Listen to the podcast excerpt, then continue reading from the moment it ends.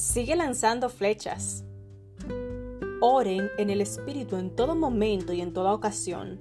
Manténganse alerta y sean persistentes en sus oraciones por todos los creyentes en todas partes. Efesios 6:18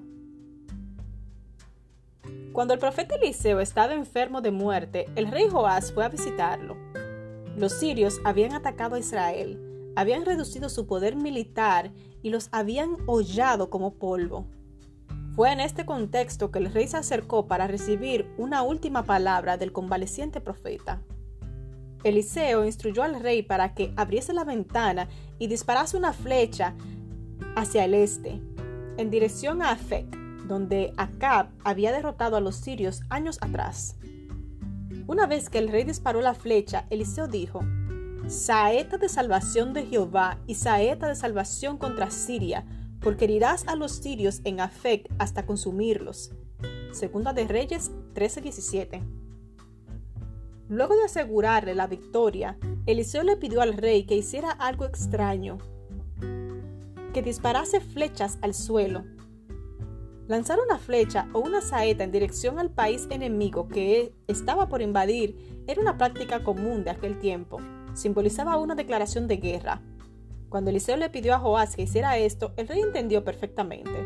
Sin embargo, cuando el profeta demandó que hiciera algo que no podía comprender, el rey no estuvo tan dispuesto a cooperar, tal vez pensando que se vería como un tonto o que no era algo digno de un rey. Joás solo disparó tres flechas. Entonces Eliseo se enojó y dijo, al dar cinco o seis golpes hubieras derrotado a Siria hasta no quedar ninguno, pero ahora solo tres veces derrotarás a Siria. Segundo de Reyes 13:19.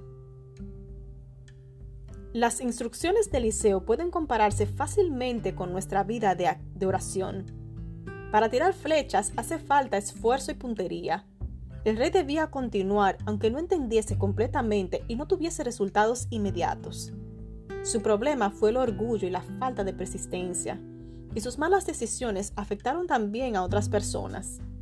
La oración es un arma de guerra espiritual.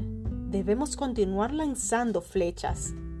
Si desistimos, no recibiremos la victoria completa que Dios desea darnos. Tal vez estuvimos orando durante años para superar un defecto de carácter o por la salvación de un ser querido, y aún no vemos resultados pero el mensaje de Eliseo es claro. Sigue lanzando flechas. Hay momentos de nuestra vida en que no vemos el resultado directo de nuestras oraciones y el enemigo quiere que pensemos que Dios no nos escuchó o que no le importó.